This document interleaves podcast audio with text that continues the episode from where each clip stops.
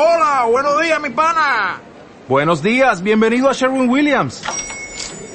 ¡Ey! ¿Qué onda, compadre? ¿Qué onda? Ya tengo lista la pintura que ordenaste en el ProPlus app. Con más de 6.000 representantes en nuestras tiendas listos para atenderte en tu idioma y beneficios para contratistas que encontrarás en aliadopro.com. En Sherwin Williams somos el aliado del PRO.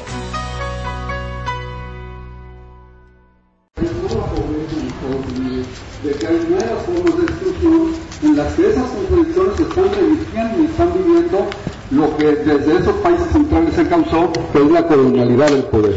Y ahí es donde quiero defender, porque esta geopolítica con esas cuatro o cinco características que les he dado, ¿no? Eh, no serían nada sin en la explicación que ya se mostró muy bien en las, anteriores ponencias, que es la parte histórico-procesual, el comprendernos como parte de algo que no es fortuito, que no es así un simple caos, una simple entropía, la entropía. Es una complejidad que está socialmente construida y que tiene en esa idea de totalidad del mundo que nos ofrece la geopolítica una expresión eh, muy difícil de ser aprendida por nuestros conocimientos si no es que le entramos en colectivos, en grupos de trabajo, como se está viendo ya en la Asociación Latinoamericana de Sociología, en Claxo, en un montón de, espacios desde donde estamos tratando de, con cierto saber especializado, combinarlo para entender esta complejidad. Entonces, mi apuesta es que el ir comprendiendo esta geopolítica crítica nos va a acercar a quienes están interesados en la eh, eh, ecología política y que estas manifestaciones no estatales del poder, que también son, y van ustedes a, constatarlo, una eh, forma de, de, contrapoder, pues están siendo las claves que nos permiten entrar a otras otras pistas de, comprensión, de interpretación sobre lo que está significando la actual eh, crisis.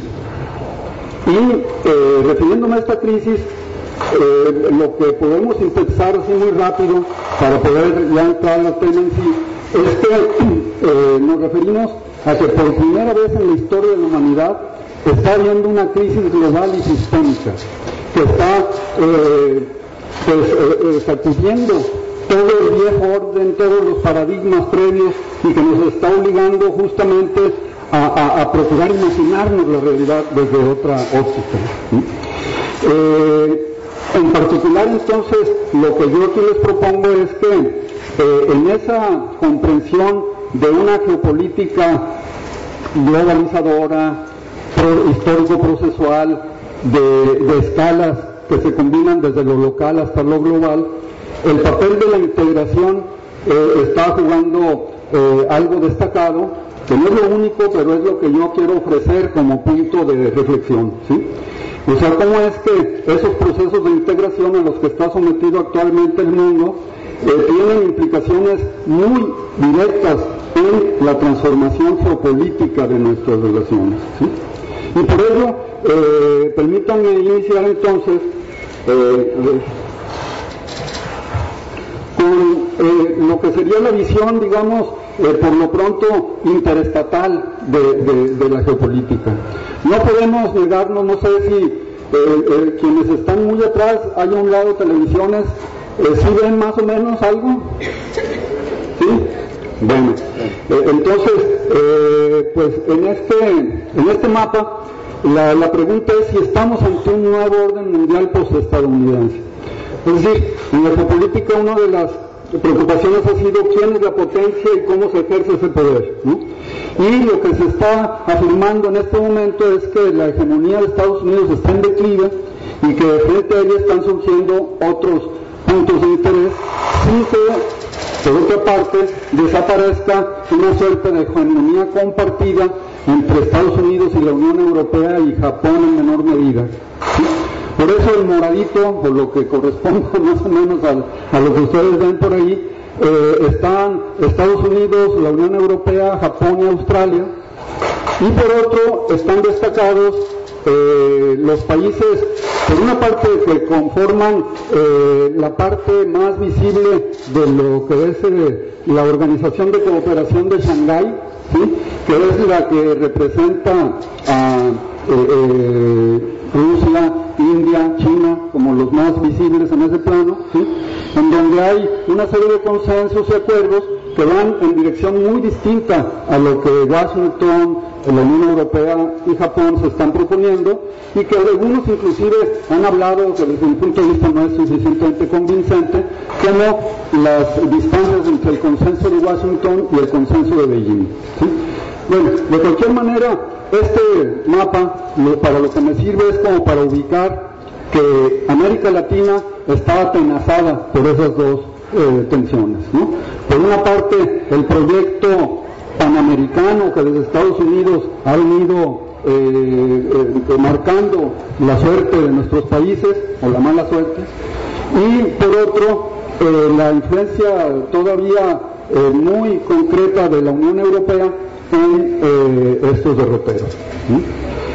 aparece, sin embargo, allí una de las eh, temas que, tienen sus esperanzas y sus contrastes, que es el grupo de los BRICS, Brasil, Rusia, India, China y Sudáfrica.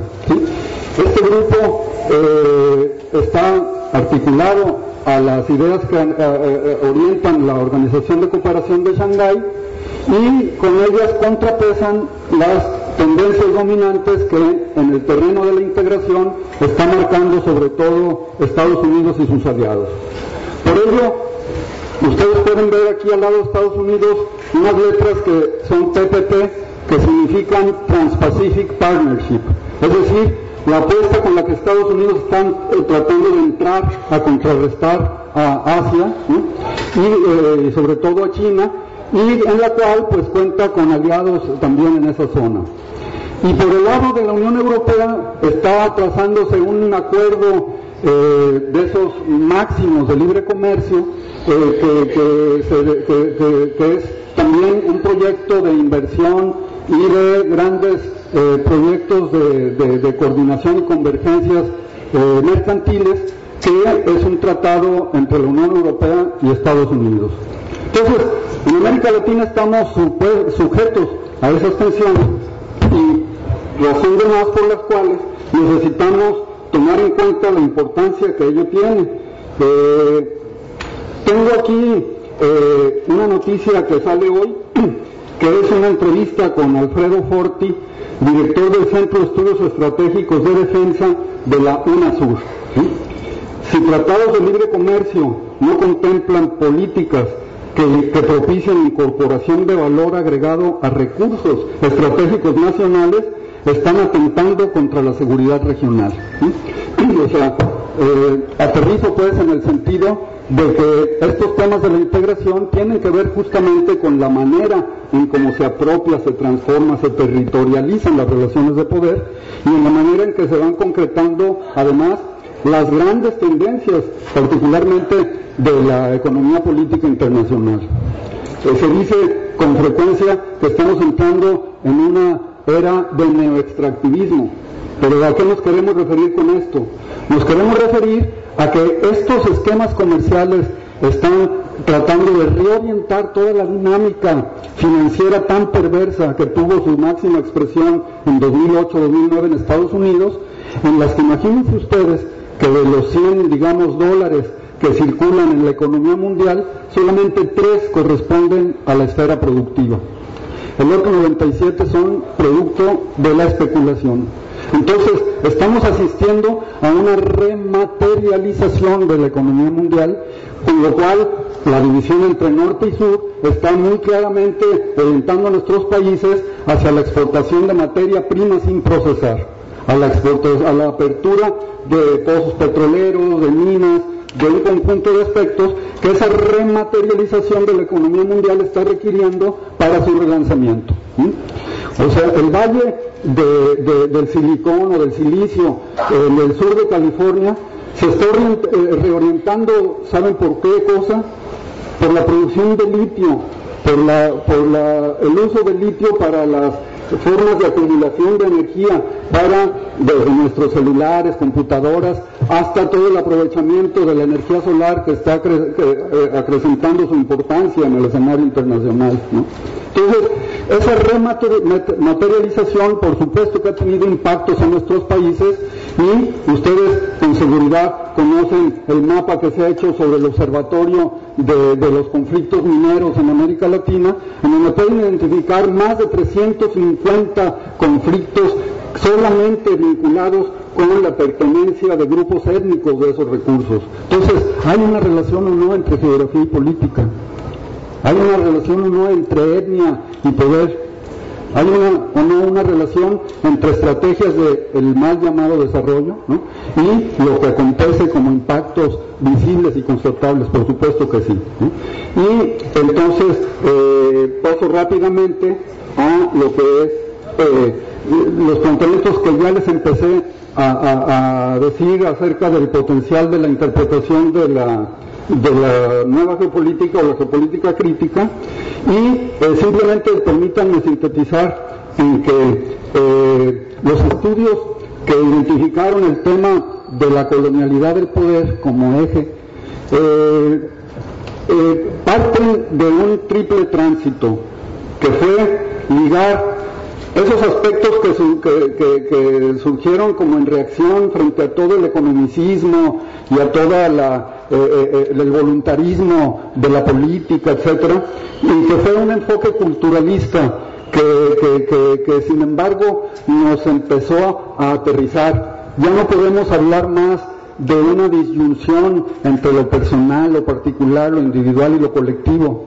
Lo que pasó ahora que les describí de nuestra amarga eh, tragedia en México, es una expresión de la biopolítica de los cuerpos, es una expresión de la manera en cómo se conciben a los otros dentro de los eh, eh, dentro de la política dominante, y, entonces el, culturalismo lo que aporta para esta visión de la geopolítica crítica es la identificación de las formas de resistencia, de subalternidades no dichas. El pensamiento crítico es eso, sacar lo que no está dicho, sacar lo que está velado, sacar lo que quieren ocultar y hacerlo visible, evidente.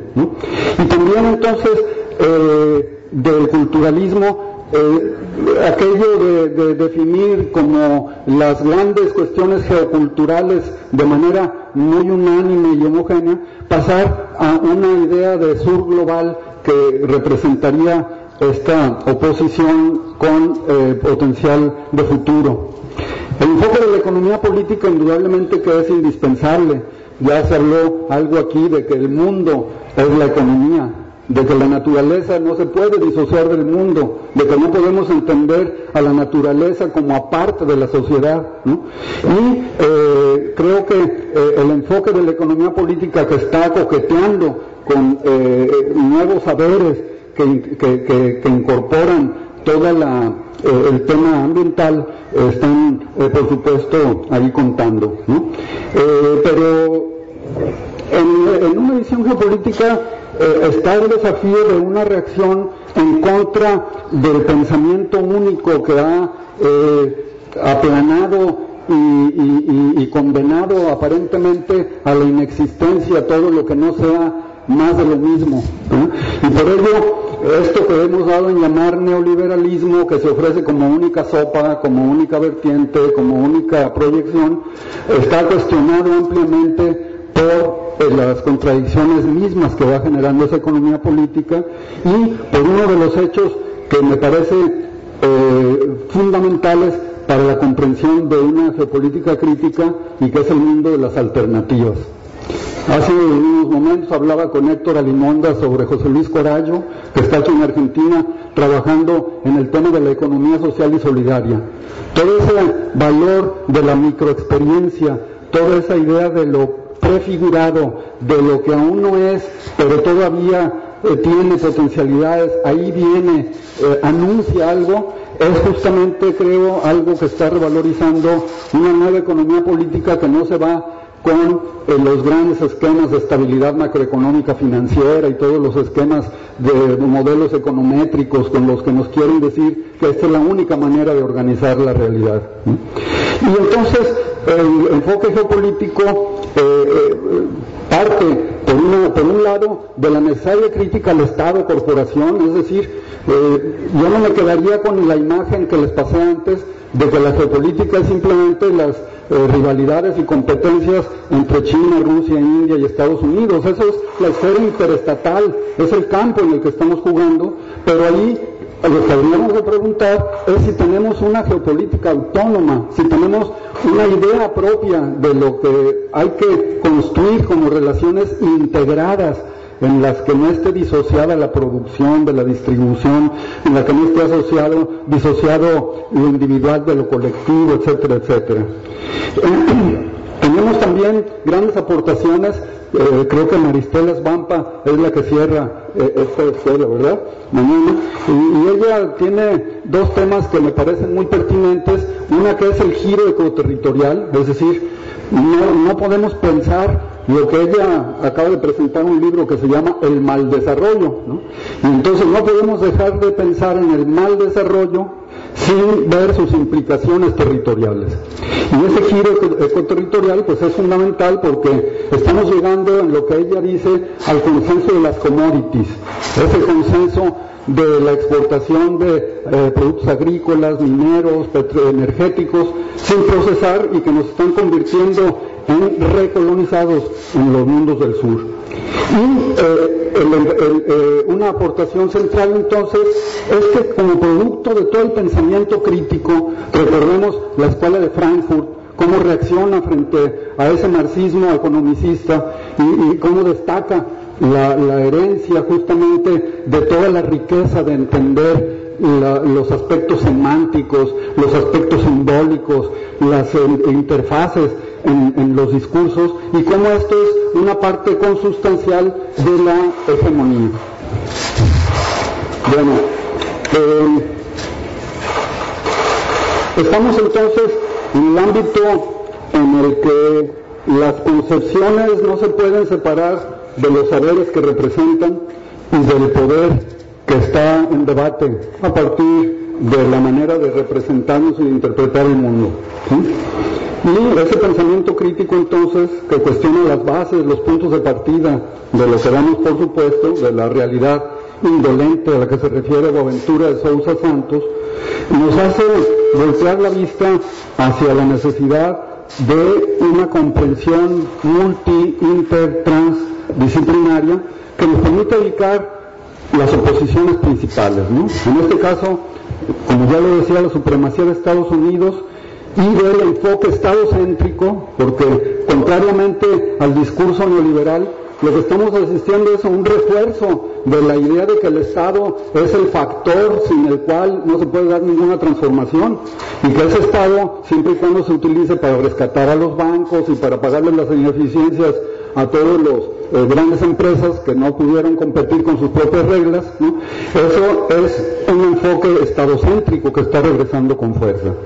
Frente a él están, sin embargo, también aumentando, aún dentro de los límites de los espacios interestatales, ciertas tendencias de integración autónoma del sur a sur que es importante reconocer en América Latina. Ya no nos podemos encerrar entonces en la unipolaridad geoestratégica que representa Estados Unidos, su sola visión securitaria, su, guerra eh, contra el terrorismo y el crimen organizado, que son, parece como dos pares que, que, pudieran ser eh, eh, las cabezas de sus, entre comillas, muy legítimas luchas, están, sin embargo, eligiendo lo que Lloyd Kant llama el Estado punitivo, ¿no? ese Estado policial que está encargado de justamente instrumentalizar los grandes diseños de estas estrategias en las partes micro locales, pero en donde sin embargo hay resistencia. Y frente a ello entonces, eh, lo que tenemos eh, en nuestro haber positivo, pues es esa geopolítica de la paz que en oposición a las guerras, en la defensa de los derechos humanos, está eh, eh, también formando espacios con agendas globales pero que se especifican también a nivel local. ya me referí a este multipolarismo económico, a esta periferia reprimarizada, y entonces entramos a un, debate entre lo post y lo neo, que yo la verdad es que, eh, aunque las uso las estos prefijos, soy muy escéptico de su viabilidad, pero de cualquier manera lo que se habla es si estamos en una esfera entonces de postdesarrollo, ¿no? y que, porque pues ya eh, este, vimos que no se puede solamente pensar en el crecimiento como desarrollo y entonces que hay algunas ideas ancla que nos pueden ayudar, como la idea de desarrollo humano, u otras que, o el capital humano y el capital social, que pueden ser como los que nos saquen de esa discusión en la que el productivismo y, la, y el competitivismo, el neoliberalismo nos han llevado, ¿no? Y entonces hay algunas experiencias, como particularmente en América Latina, alrededor de lo que está pasando ahora con las elecciones que recientemente acaba de haber, otra vez Dilma reelecta en, eh, en Brasil, eh, Tabaré muy probablemente gane la segunda vuelta en Uruguay, y eso eh, teóricos como Emir Sader le llaman experiencias post-neoliberales. Es decir, no es lo mismo que el neoliberalismo estadounidense, hay otros rasgos de autonomía, pero tampoco son anticapitalistas. Entonces, ¿qué está pasando con estas experiencias? Es parte de lo que esta geopolítica crítica nos puede ayudar a comprender. ¿Cómo es que esta forma del Estado no es simple y sencillamente como digo, yo respeto quien dijo que es el comité ejecutivo de la clase dominante, el Estado, pero me parece que el Estado es mucho más que eso porque es también un espacio de disputa, es un espacio de correlación de fuerzas, es un espacio en donde se van inscribiendo también algunas demandas colectivas que van transformando el carácter de inclusive pactos constitucionales como ha acontecido en buena parte de la región. Y finalmente, la idea en la que creo que América Latina es muy rica en lo que se refiere a la búsqueda de modelos alternativos, y en donde yo destacaría dos aspectos que van a ser discutidos posteriormente. Uno es cómo se llegó a la propuesta del Estado del buen vivir y todas las implicaciones eh, holísticas que esto tiene la concepción del mundo como totalidad, pero por otro también en la idea que desde Ecuador se planteó, en la que eh, estuvimos ahí este, Enrique Leff y yo, en el, en el momento en que se discutía como las consecuencias de esa propuesta, y es los derechos de la naturaleza. Creo que desde América Latina se habla de algo que es una zona utópico, ¿no? ¿Cómo le vamos a conceder derechos a la materia inerte? Este, eh, o sea, ni siquiera la vida, eh, podemos pensar en que la vida tal, solamente la humana es la que tiene derechos, porque ellos son sujetos, ¿no? Hay una discusión sobre, sobre eh, derechos, que es importante, y esa abarca la idea de la naturaleza como mundo. Y por último, el debate de la democracia.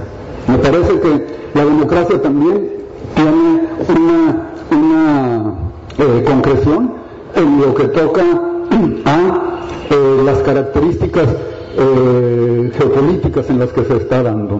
En México, por ejemplo, es muy difícil que nosotros, sin una serie de dispositivos, podamos llevar realmente el triunfo a un gobierno de centroizquierda siquiera, ¿no? porque tenemos una vecindad eh, territorial con Estados Unidos que están influyendo mucho. No quiero caer tampoco en un determinismo, ¿eh? nomás digo que hay eh, dispositivos necesarios de ser contemplados en este tema de las democracias.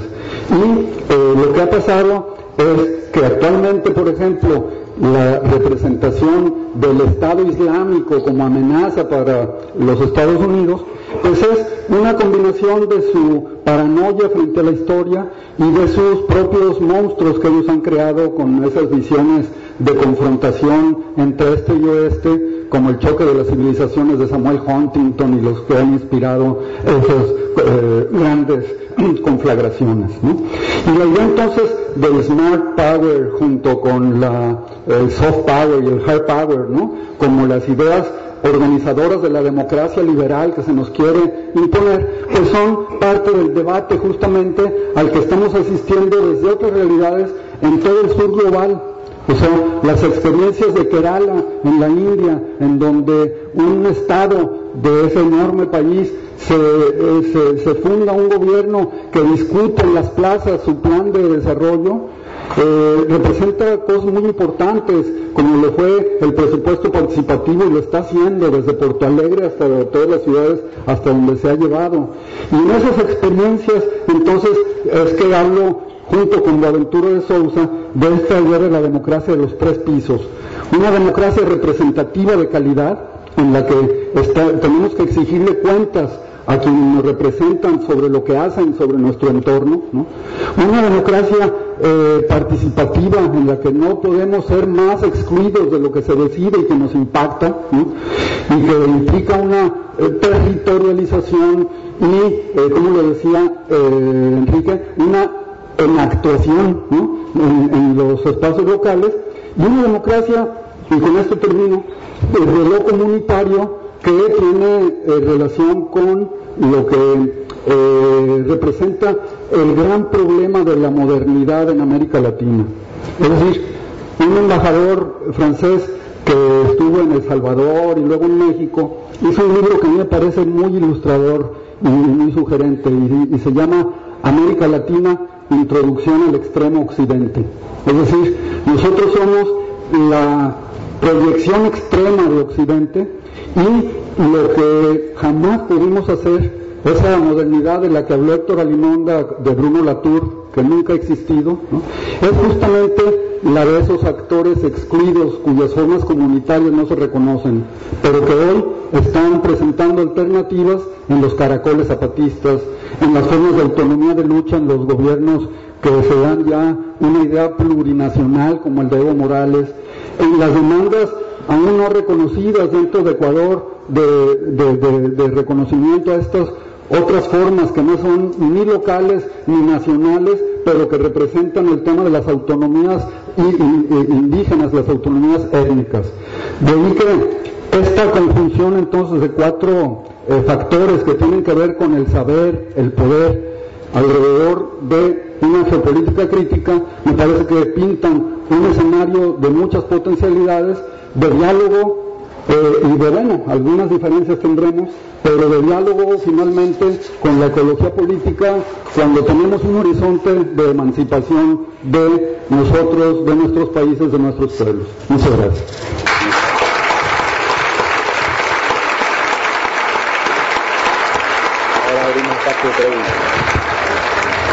Gracias, Jaime. Eh, bueno, ahora preguntas. Bueno, muchas gracias. En realidad tengo dos preguntas. Eh, primero, ¿cuál es tu apreciación con respecto al futuro banco de las BRICS? El, banco de las BRICS. Ah, sí, el banco eh, ajá, ¿de qué manera esto puede, digamos, Em, de configurar este esfuerzo, la transformación global. Y dos, eh, ¿cuál es la solidez de este sistema? Porque, bueno, ¿qué hubiera pasado, por ejemplo, si Dilma no gana el, el domingo? Ah, hubiera dado un cambio gigantesco con el mapa, ¿no? Entonces también la solidez que depende de esos líderes, este, de, esos países que están ahorita en crecimiento. Eh, Marina, ahí tenemos otra. Pensando en, un proyecto contrahegemónico, ¿no? De Sousa Santo habla de una democracia de alta intensidad. Usted habló hoy de la prioridad de la integración. En, ese, en esa dirección, el tema de la articulación, de los dispositivos de articulación para volver más eficiente la democracia. Me parece que que es un elemento importante para, para promover, para, para diseñar y que las universidades tienen mucho que hacer en ese sentido, articulación disciplinaria, articulación de sectores, articulación gubernamental, no gubernamental. ¿Tenemos alguna más? Bueno, pues con muchas amplitudes de estas preguntas, pero a ver, así como reacción de bote pronto.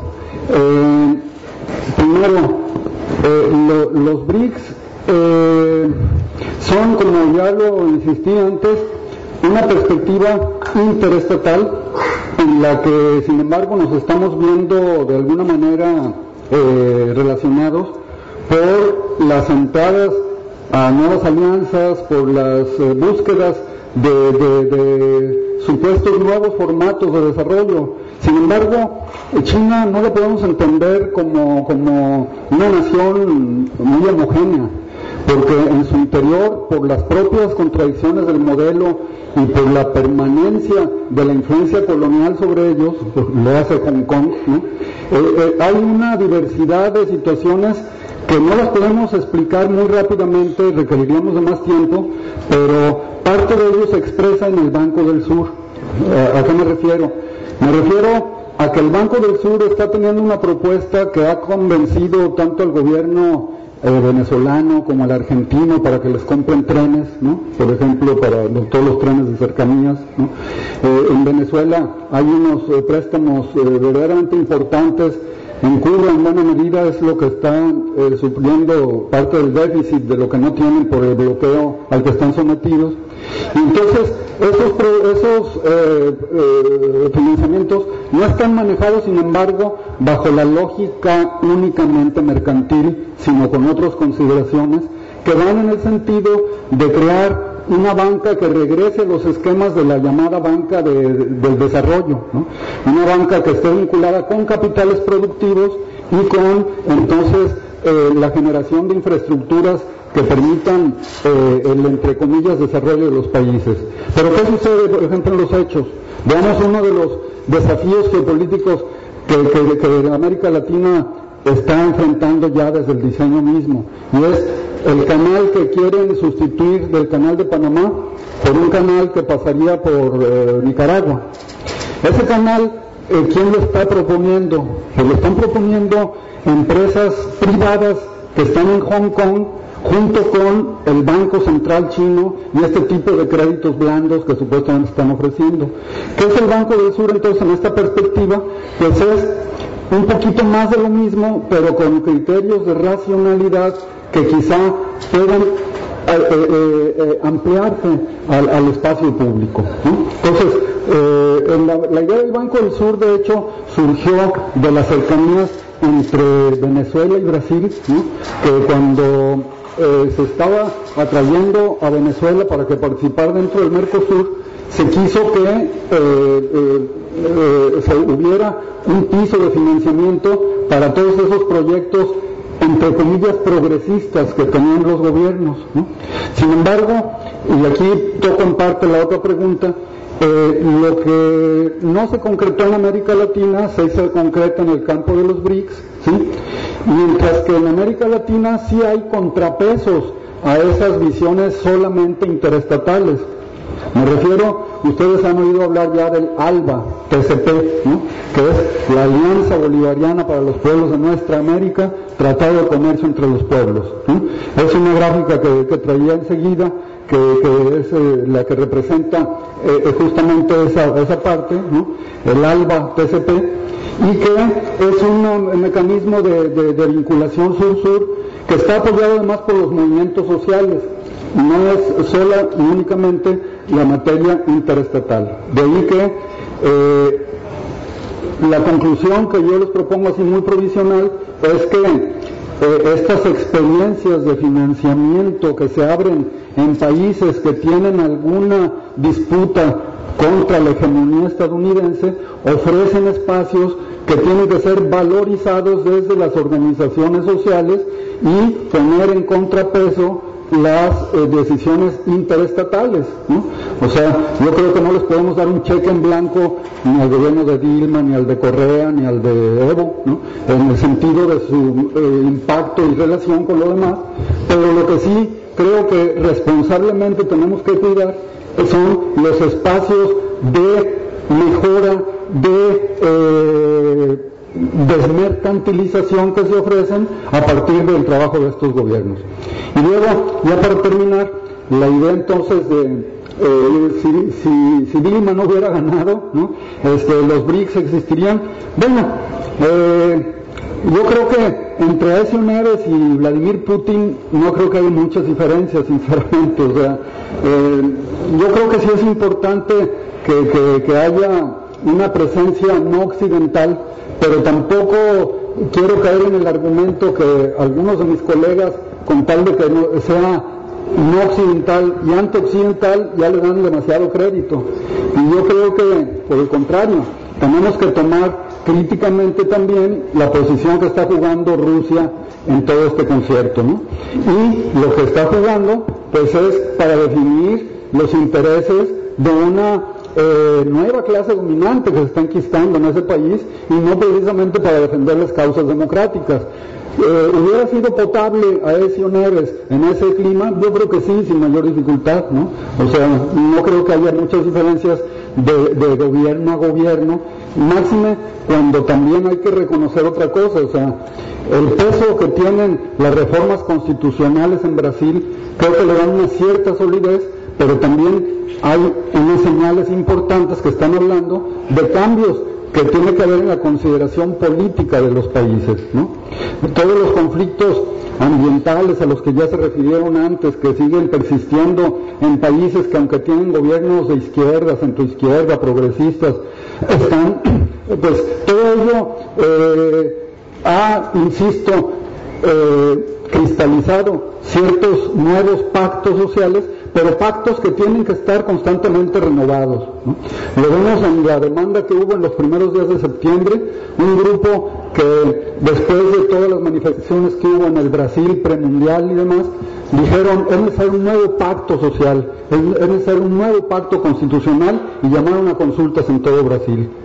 Fueron dos millones y medio de, de personas que se manifestaron, pero que están hablando de esa necesidad de que el espacio constitucional sea el espacio de la imaginación y del pacto de lo que queremos como país y como áreas de convivencia.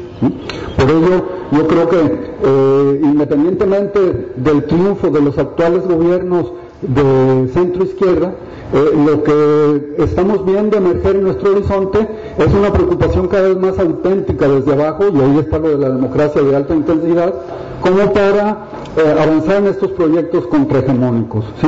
En Chile se está discutiendo también sobre una nueva constituyente que termine con la constituyente que hizo eh, Pinochet. ¿no? O sea, la, la constitución tiene muchos rasgos pinochetistas y la población está eh, eh, eh, queriendo transformaciones de largo aliento. En México, a raíz de las reformas que se están haciendo sobre el aspecto energético, que van a voltear el país de cabeza, que van a abrirle las puertas a la explotación del gas shale, que van a privatizar toda la gran fuerza que tenía un sector ciertamente más estatal que nacional como es Pemex, pero que de todos modos representaba una, eh, un espacio de reivindicación de ciertos eh, eh, anhelos de, soberanía nacional. entonces, creo pues que todo esto nos, lleva a, a esa a esas, eh, el teléfono, a esas dimensiones pues de, que sí, estamos viviendo en, América Latina un momento de creatividad, un momento de, búsqueda de alternativas que nos está dando eh, como espacios de relanzamiento de esa idea de lo local, ¿no? no sé si lo manejan ustedes, pero esa relación global-local íntima que nos requiere pensarnos como un todo y ubicar los grandes temas de las agendas globales en los aspectos más cotidianos de esa constitución de mundos de vida, de esa constitución de valores, de esa constitución de discursos y de formas de apropiarnos del poder. Eh, había una tanda más, y, y cerramos. Hola, buenas tardes. Eh, mi pregunta iba referida a lo que, eh, digamos, en la evaluación, acá, en la evaluación que hace de los procesos de integración en América Latina, de las iniciativas de integración física y energética como IRSA, con su plan en UNASUR o el proyecto Mesoamérica en México y Centroamérica, digamos, eh, y las, implicancias socioambientales que estos proyectos tienen, bueno, quería saber cuál era su opinión sobre, sobre estas iniciativas y eh, de qué manera benefician o no justamente a la integración de, los pueblos en América Latina. Muchas gracias. Sí, gracias. ¿Quién más? Allí. ¿Sí?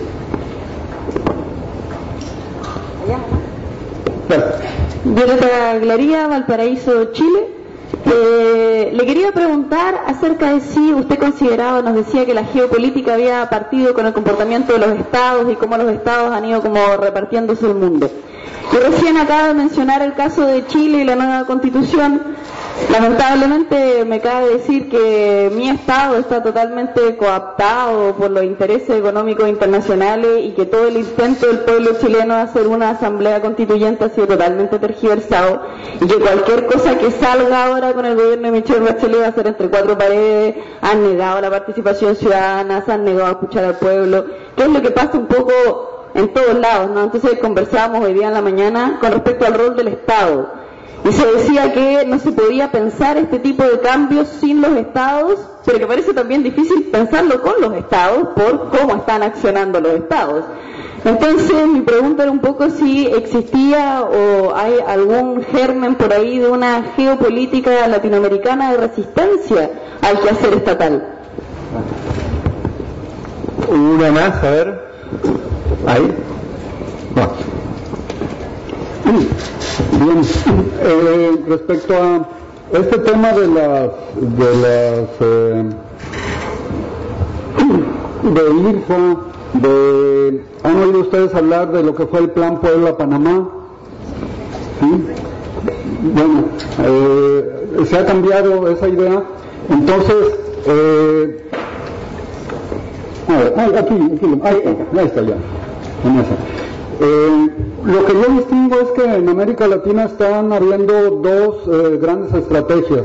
Una que tiene que ver con eh, la manera en cómo el neopanamericanismo está tratando de, proyectar su dominación, y ello pues se da fundamentalmente a través de esquemas que, vinculan la seguridad con, con el accionar, digamos, económico, eh, y, es, por ejemplo, lo que significó eh, la cumbre de las Américas, todavía se siguen reuniendo los presidentes de México, Estados Unidos y Canadá para propiciar como los grandes proyectos que los unen y cómo a partir de la reunión de los ejecutivos sin el molesto eh, el reclamo o cuestionamiento del poder legislativo pueden llegar a sus acuerdos eh, para hacer rápido las cosas. Y luego están también iniciativas que se han ido transformando. Eh, durante los años del gobierno, del primer gobierno de Bush hijo, surgió la Alianza para la Seguridad y la Prosperidad de América del Norte, que eh, ahora está tratando de articular lo que significa la iniciativa Mérida, que, que, sería como el Plan México, el Plan Colombia y la iniciativa andina, que son formas de contrapeso supuestamente al auge del terrorismo internacional y del crimen organizado. Eso implica el, liga entre policías y todo esto, pero también implica eh, el, desarrollo de una cierta infraestructura eh, económica, material, que le dé eh, piso a la idea de la prosperidad y ahí es donde están los grandes proyectos intervencionistas y con impactos ambientales pero verdaderamente perversos, que han traído consigo iniciativas como la IRSA, que ustedes conocen bien acá para el caso suramericano, o la de lo que fue el Plan Puebla-Panamá, más Colombia, que hoy está transformado en la iniciativa mesoamericana.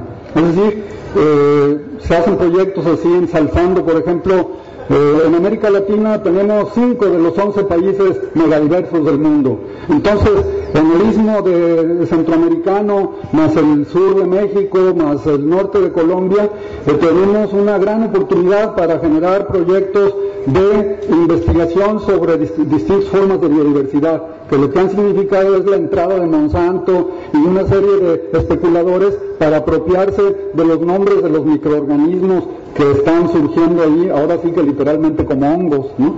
y que están siendo un eh, capital de apropiación para la industria farmacéutica, química bien importante. Entonces, estos son vehículos pues que de coordinación, de, de, de, interrelación de ideas ¿no? que están tratando de llevar adelante una, una, posibilidad así. Pero eh, lo que quiero subrayar también es que eh, no podemos negar que si bien eh, coincido con, creo que lo planteó Alimonda, esta idea de que América Latina es una idea excéntrica, ¿no? O sea, en realidad no nos ayuda a recuperar nuestro centro. Tenemos el centro en otra parte, en lo latino, en lo europeo, ¿no? Eh, sin embargo, eh, la idea de esa integración latinoamericana está aportando algunos elementos de utopía, de, acercamiento en, en, lo que quisiéramos, está fundamentado en experiencias nacionales, locales, regionales, y yo creo que habría que identificar eh, muy claramente las redes que están tejiéndose en nuestro, en nuestro continente.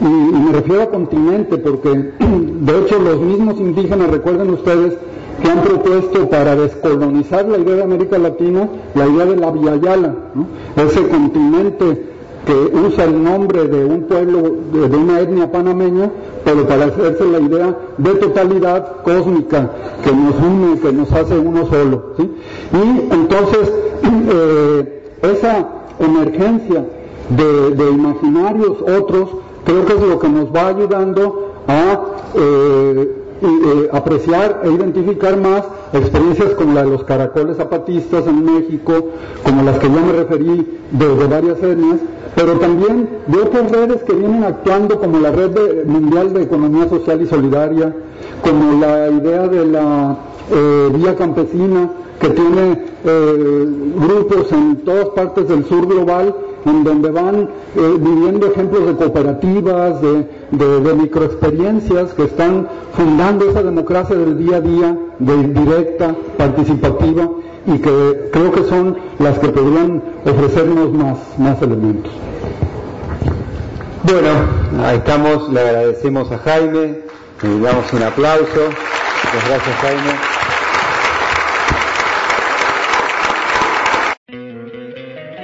Encantaría tener 100 dólares extra en tu bolsillo? Haz que un experto bilingüe de TurboTax declare tus impuestos para el 31 de marzo y obtén 100 dólares de vuelta al instante. Porque no importa cuáles hayan sido tus logros del año pasado, TurboTax hace que cuenten. Obtén 100 dólares de vuelta y tus impuestos con 100% de precisión. Solo con Intuit TurboTax. Debes declarar para el 31 de marzo. Crédito solo aplicable al costo de la presentación federal con TurboTax Full Service. Oferta sujeta a cambios o cancelación en cualquier momento.